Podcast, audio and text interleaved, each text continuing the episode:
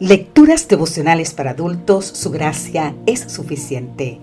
Cortesía del Departamento de Comunicaciones de la Iglesia Dentista del Séptimo Día Gascue en Santo Domingo, capital de la República Dominicana. En la voz de Sarat Arias. Hoy, 20 de octubre, parcialidad cero. Primera Timoteo capítulo 5, versículo 21 nos dice, no haciendo nada con parcialidad.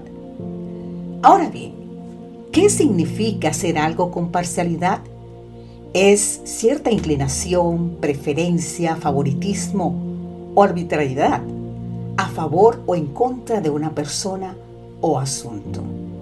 Si tal persona es designada para asumir una responsabilidad por parentesco, amistad o intereses personales, es por preferencias, favoritismo o parcialidad y no por sus méritos o capacidad.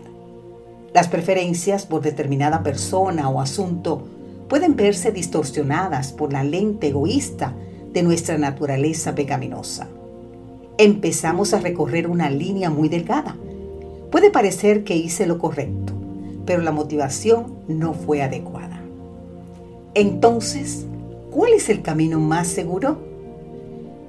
Si el corazón se purifica mediante la obediencia de la verdad, no habrá preferencias egoístas ni motivos corrompidos, no existirá parcialidad.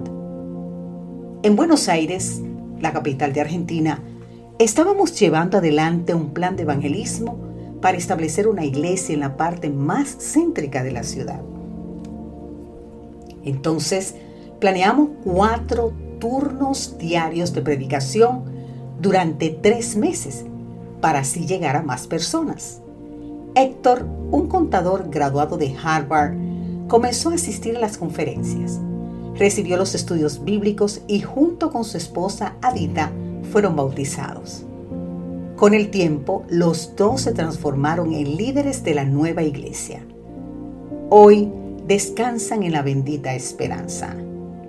Un día nos contó cómo fue la primera vez que tuvo contacto con nosotros. Obviamente nada sabíamos. Al llegar nos examinó a fondo. Asistió a los cuatro horarios, cada día a uno diferente. Y así comprobó que no había parcialidad ni preferencias alguna. Notó que existía un equipo unido de trabajo que se brindaba a todos por igual, ya sea que asistieran pocos o muchos siempre eran atendidos con el mismo entusiasmo y cariño. Esta gente debe tener algo importante para dar, por la forma de tratar a todos y la pasión para compartir. Así pensó Héctor, y se quedó y permaneció para siempre.